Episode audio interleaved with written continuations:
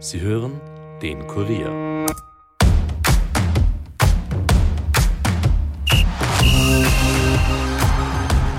Ein Saisonstart, der Hoffnung machte, gefolgt von zwei enttäuschenden Leistungen und jetzt einer Torgala im Europacup. Bei Rapid schwankt man wie so oft zwischen himmelhoch jauchzend und zu Tode betrübt. Wie wichtig war der Aufstieg ins Playoff der Conference League? Wie sind die letzten Leistungen nun tatsächlich einzuordnen und wird es noch Ab- und Zugänge geben? Das und mehr beantwortet Kurier Sportredakteur Alexander Huber in dieser Episode. Viel Vergnügen.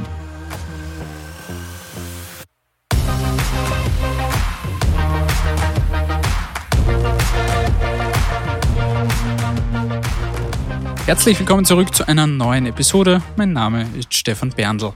Rapid ist derzeit unberechenbar. Waren viele noch nach dem Saisonstart überzeugt, dass die Wiener heuer deutlich stärker unterwegs sind, war diese Euphorie nur wenig später schon wieder dahin. Nur um jetzt in der Qualifikation zur Conference League einen klaren 5 zu 0 Erfolg in Debrecen hinzulegen. Also doch alles eitel Wonne. Das kläre ich jetzt mit dem Kollegen Alexander Huber, den ich nun bei mir im Podcaststudio begrüße. Servus Alex. Hallo Stefan.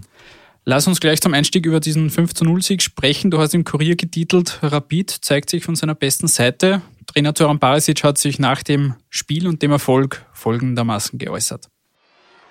Von Anfang bis zum Ende ähm, sehr gute, sehr konzentrierte Partie äh, von unserer Mannschaft, äh, wo viele Dinge aufgegangen sind. Ähm, und die Jungs haben sich endlich einmal belohnt äh, für den Aufwand, den sie immer wieder betreiben Heute waren sie äh, etwas effizienter als in den Spielen zuvor. Ähm, waren sehr kompakt im Spiel gegen den Ball, haben nix, wenig bis nichts zugelassen an Torchancen für den Gegner. Und auf der anderen Seite war, haben wir eiskalt zugeschlagen. Ähm, war ein sehr wichtiges Spiel für uns, auch in dieser Phase, in der wir uns befunden haben. Und jetzt haben es die Jungs geschafft, den, unseren Fans ein super Spiel gegen, gegen Fiorentina zu schenken und auf das freuen wir uns natürlich. Für Barisic war es ein wichtiger Sieg. Die Mannschaft hat sich endlich belohnt. Wie fällt dein Fazit jetzt nach diesem oder nach dieser doch Gala-Vorstellung aus? Äh, diesmal ist wirklich alles äh, für, für Rapid gelaufen. Also äh, relativ schnell hat man gesehen, was der Plan ist mit, mit hohen Balleroberungen. Dann ist auch so das Tor entstanden.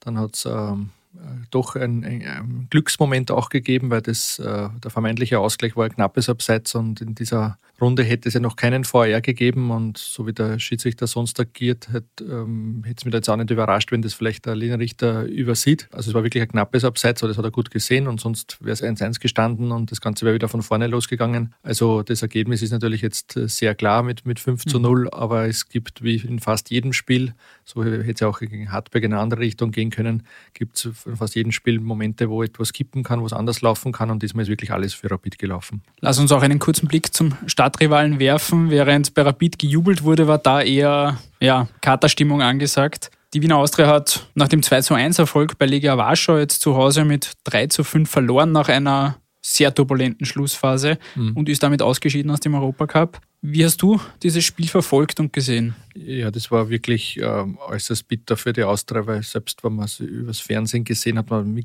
hat man gemerkt, welche, welche Leidenschaft da dahinter war, die, die geglückte Aufholjagd äh, des Stadions. Es war, glaube ich, eine super Stimmung. Dann hat man irgendwie gespürt, okay, da liegt was in der Luft. Und dann ist es wieder in die andere Richtung gegangen. Dann kommt die Austria noch einmal zurück. Was ich so mitbekommen habe, von, von den Kollegen, dass auch der Ärger über einen äh, Alexander Jukic groß ist mit dieser völlig unnötigen roten Karte.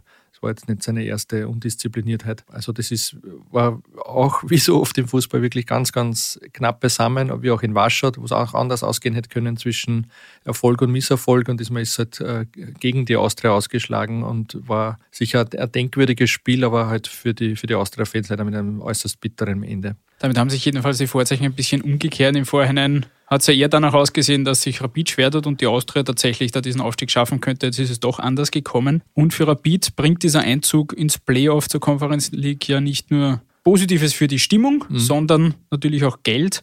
Welche Einnahmen winken da den Wienern jetzt? Ja, ich lehne mir mal jetzt aus dem Fenster und sage, das Heimspiel wird ausverkauft sein. Also es ist jetzt seit kurzem, wo wir das jetzt aufnehmen, der Vorverkauf für Abonnenten und Mitglieder eröffnet und da geht schon rund, da wollen alle ihre Karten. Ähm, das heißt, es wird, es wird voll sein. Das ist schon mal eine gute Einnahme. Über, ähm, da bleibt dann netto mehr als eine halbe Million Euro übrig. Da, da geht es nur um das noch zu sagen, um das Spiel gegen Fiorentina. Genau, Fiorentina am Donnerstag und dann gibt es noch äh, die UEFA-Prämien, die auch dazukommen. Das heißt, insgesamt wird, wird dieser Aufstieg äh, Rapid ungefähr eine Million Euro netto bringen. Das ist jetzt nicht die Welt, also wenn man jetzt vergleicht, welchen Summen mittlerweile Sturm agiert, aber in der derzeitigen Lage von Rapid, abgesehen von der Stimmungslage, die du auch erwähnt hast, natürlich schon sehr wichtig, weil man darf das nicht vergessen, völlig untypisch für Rapid. Wir haben äh, Mitte August und es gibt noch immer keinen Verkauf, keine Transfereinnahmen außer den Solidaritätsbeiträgen für die Entwicklung von Ex-Spielern. Andererseits hat, wurden noch ungefähr zwei Millionen schon in neue Spieler investiert. Das heißt, ähm, dieses übliche Minus, das es jedes Jahr gibt zum Saisonstart, ähm, man kann es jetzt nicht nationales Minus nennen, das ist das äh, alle Einnahmen und Ausgaben zur Saisonbeginn hochgerechnet kommt man laut meinen Recherchen ungefähr auf ein Minus von 5 Millionen. Und das ist sozusagen jetzt noch nicht kleiner geworden. Deswegen ist auch diese Einnahme sehr wichtig. Jetzt wartet eben bereits am nächsten Donnerstag dieses Spiel gegen Fiorentina, das Hinspiel im Playoff. Welche Chancen rechnest du Rapid tatsächlich aus, dass man auch den Sprung in die Gruppenphase schaffen könnte? Ich habe mir jetzt äh, nochmal zurückerinnert an Aston Villa und wo ich mit großer Überzeugung damals gesagt habe, Rapid hat, hat keine Chance und beim zweiten Mal dann erst recht nicht, weil jetzt werden sie dann auch noch ernst genommen und dann ist Rapid zweimal aufgestiegen. Trotzdem würde ich es jetzt wieder wiederholen, ich kann mir den Aufstieg kaum vorstellen. Ein Grund nämlich ist auch, dass ähm, die internationalen Vereine mittlerweile den Europacup extremst ernst nehmen, egal in welcher Phase.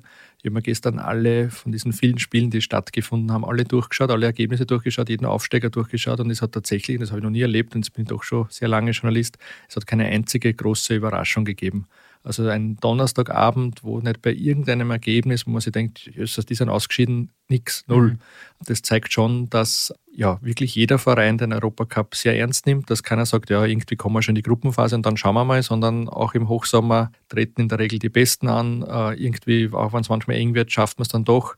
Also ganz große Überraschungen gibt es im Europacup viel seltener als früher und natürlich wäre ein Aufstieg von Rapid eine riesige Überraschung. Da kommen natürlich die Formschwankungen auch dazu, die es derzeit gibt. Das, ist, das war jetzt zuletzt zum Saisonstart so ein bisschen ein leistungstechnischer Jojo-Effekt, den mhm. Rapid da abgeliefert hat. Wie würdest du jetzt die letzten Leistungen und Ergebnisse tatsächlich einordnen? Wie gut oder schlecht ist Rapid tatsächlich? Wahrscheinlich liegt ja die Wahrheit irgendwo in der Mitte, oder? Wahrscheinlich. Also ich glaube jetzt nicht, dass ähm, Rapid dauerhaft auf ähm, dem Niveau vom, jetzt sage ich mal zum Beispiel Lask-Spiel oder auch gestern performen wird, aber ganz sicher auch nicht, dass sozusagen die Spiele wie jetzt gegen Hartberg das übliche Rapid-Gesicht sein werden eine Möglichkeit wäre, äh, das ist aber sehr schwer zu quantifizieren, weil so ein Virus ja nicht so leicht messbar ist, was der mit einem Körper macht. Aber das, dieser Grippevirus ist natürlich schon zur schlechtesten Zeit, die es möglich ist, nämlich genau dann, wie die englischen Wochen losgegangen sind, äh, in den Kader gekommen und hat einige Spieler erwischt. Manche waren schwerer krank, manche leichter krank, manche haben gar nicht spielen können, manche hat man angesehen, dass sie sich schwer tun. Das war sicher ein Grund für den zwischenzeitlichen Abfall. Ich sehe aber auch ein äh, Kader Problem nach wie vor. Also die erste Elf ist, ist, ist gut, vielleicht sogar sehr gut. Dahinter beginnt aber der Abfall relativ schnell und es wird auf äh, lange Sicht sicher rapid begleiten. Auf dieses Thema wollte ich hier gleich zu sprechen kommen. Wo siehst du denn, du hast den Kader jetzt schon genannt, die, die Kaderbreite, wo dann nicht die nötige Stärke auch bei den Hinteren mhm. da ist. Wo siehst du denn so persönlich die derzeit Stärken und Schwächen von Rapid oder lässt sich das nach diesen paar Spielen und nach diesem Auf und Ab auch noch gar nicht so genau sagen? Ich bin grundsätzlich ein Freund davon zuzuwarten und speziell Hütteldorf ist ein äh, spezielles Pflaster, wo manche Spieler wirklich einfach eine Eingewöhnungsphase brauchen, weil es halt rundherum so viel los ist, weil sie halt oft noch nicht gewohnt sind, dass wirklich jede Leistung, jeder Halbsatz, jedes Foto interpretiert wird, diskutiert wird. Das ist nicht für alle sozusagen gewohnt und manche können auch ganz schwer damit umgehen. Trotzdem, weil sie es eben schon jetzt so gut machen, würde ich mir jetzt festlegen darauf, dass Matthias Seidel und Ina Zvetkovic zwei sehr gute Verstärkungen sind und die wirklich, so wie es äh, der Markus Katz auch immer wieder anklingen hat lassen, sie haben genau analysiert, wo die größten Schwächen sind und genau da wollen sie Verstärkungen holen, weil eben nicht der ganze Kader umgebaut werden kann aus finanziellen Gründen, sondern nur teilweise. Und das haben sie, glaube ich, punktgenau getroffen. Also das sind zwei echte Verstärkungen, aber trotzdem gibt es in dem Kader natürlich nach wie vor Schwächen, die der sagen wir, traditionell hohe Anspruch des Anhangs und, und teilweise auch in der öffentlichen Meinung nicht ganz mithalten wird können. Also ist, Rapid ist, ist ganz sicher auf einem anderen Niveau als, als jetzt ähm, Salzburg oder Sturm. Das, das sollte auch nach so einem 5 zu 0 in Debrecen niemand in den Sinn kommen, dass das jetzt, dass Rapid da jetzt wieder dort dran wäre. Mhm. Inwiefern hast du das Gefühl, dass Rapid wenn sie dann einmal treffen und vielleicht sogar früh in Führung gehen, dann kommt das Werkel ins Laufen. Aber wenn man einem Rückstand vielleicht sogar hinterherläuft oder eben einem Tor, dass man sich dann schwer tut, irgendwie mhm. einen Plan zu finden oder die Durchschlagskraft fehlt. Würdest du das so, so auch analysieren? Es ist sicher zum Teil auch eine Kopfsache. Also man, man spürt, dass ein bisschen der Druck dann auf einmal spürbar wird gestern, wo sie dann aber nach dem dritten Tag gewusst haben, okay, jetzt, jetzt, jetzt läuft's, haben sie ganz locker und befreit gespielt. Gegen Alltag äh, nach dem zweiten Tag hat man das auch gespürt. Also es ist ähm, sicher vieles Kopfsache und dann kommt auch dazu, dass man, wenn man einen wirklich guten Kader hat, oft Spiele auch, weil man jetzt fünfmal wechseln darf, dann auch durch Wechsel noch gewinnen kann. Und das ähm, sehe ich momentan bei Rapid nicht. Es gibt aber sicher den einen oder anderen jungen Spieler, der sie im Laufe der Saison so weiterentwickeln kann, dass er dann später einmal eine, eine Verstärkung wird oder dass man dann rotieren kann, ohne dass man gleich einen Qualitätsabfall merkt. Aber momentan ist das Ganze noch ein, etwas ein, ein fragiles Gebilde. Du hast jetzt Matthias Seidel schon angesprochen und ihn auch nach diesem Sieg in Debrecen jetzt hervorgehoben in deinem Matchbericht. Was zeichnet ihn als Spieler aus und, und welche Rolle spielt er auch bei Rapid? ähm, der Guido Burgstaller und der hat wirklich einen extrem guten Blick für, für Spiele und auch für Spieler. Ähm, also das ist wirklich bemerkenswert, wie, wie präzise der Sachen analysiert. Das ist, bin ich von Spielern selten gewohnt und der hat nach ein paar Trainings gesagt, der ist genau das, was wir gebraucht haben, was uns gefehlt hat. War man damals noch nicht ganz sicher, was er meint, aber man sieht es jetzt, äh, der Matthias Seidel kann äh, mit links und rechts gleich gut abschließen. Er schießt, obwohl er Rechtsfuß ist, im Schnitt fast sogar mehr Tore mit links. Das ist wirklich außergewöhnlich. Er hat ein gutes Gefühl für den Raum. Er kann gut seine Mitspieler einsetzen, zum Beispiel auch den, den Guido Burgstaller. Und er läuft sehr viel. Das ist auch wichtig wichtig, weil jetzt Rapid nicht die allerschnellste Mannschaft hat. Deswegen braucht es da ein paar, die vielleicht ein paar extra Meter machen, um das auszugleichen. Äh, und das hat äh, Rapid auf der Zehnerposition. Ich bin das jetzt gestern am Abend beim, beim Heimfahren durchgegangen. Ich glaube, es waren wirklich tatsächlich letzte Saison zehn Spieler auf der Zehnerposition im Einsatz. Mhm. Das klingt unglaublich, aber es, ich bin auf zehn gekommen, die irgendwann einmal in, während der Saison auf dieser Position gespielt haben. Da war jetzt nur, nur als Beispiel auch, äh, mal das schon fast vergessen, in Hütteldorf oder ein Yusuf Demir da dabei. Niemand hat sich da jetzt wirklich äh, so durchsetzen können, wie es vor einigen Jahren einmal der Christoph Gnasmüllner gemacht hat. Am, am öftersten haben da der Ferdi Treuf und der Patrick Reil dort gespielt, aber die haben beide das nicht ganz so hinbekommen für das, was Rapid eigentlich braucht.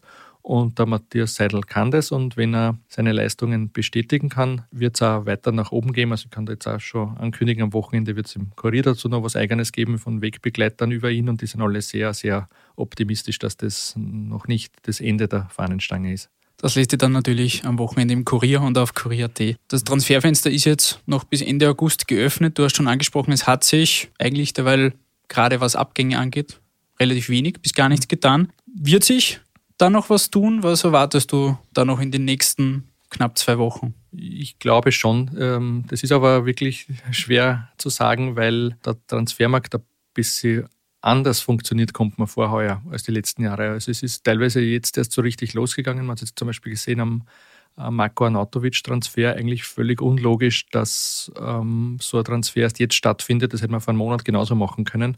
Aber das dürfte auch ein bisschen so ein psychologisches Spiel sein, dass man dann erst, wenn es in in den großen Ligen losgeht, dann auch Transfers macht und jetzt ist halt mehr Geld im Umlauf. Das dauert dann meistens ein bisschen bis durchsickert zu den kleineren Ligen und dann wird sie auch in Österreich noch was tun. Ich nehme jetzt auch an, dass jetzt zum Beispiel jetzt bei, bei, bei Sturm noch was tun wird, vielleicht auch bei der Austria und, und wohl auch bei Rapid. Also das ist in beide Richtungen, zu wie Abgänge. Das, wir werden noch zwei spannende Wochen. Kapitän Guido Burgstaller hat nach dem Europacup-Aufstieg auch gleich gesagt, dass jetzt keine Zeit für Euphorie bleibt mhm. und ist. Am Sonntag wartet ja bereits das Duell gegen Blau-Weiß Linz in Linz und da kommt es zum Aufeinandertreffen mit einem alten Bekannten, mit Christoph Beschek, der ehemalige Rapid-Geschäftsführer, ist ja seit Anfang des Jahres jetzt in Linz aktiv. Ich habe da ja vor dem Saisonstart bei meiner Recherche zu den Linzern mit ihm gesprochen. Die Episode verlinke ich auch in der Beschreibung. Ich habe ihn damals gefragt, inwiefern das Spiel gegen seinen Ex-Club, also gegen Rapid, ein ganz besonderes ist.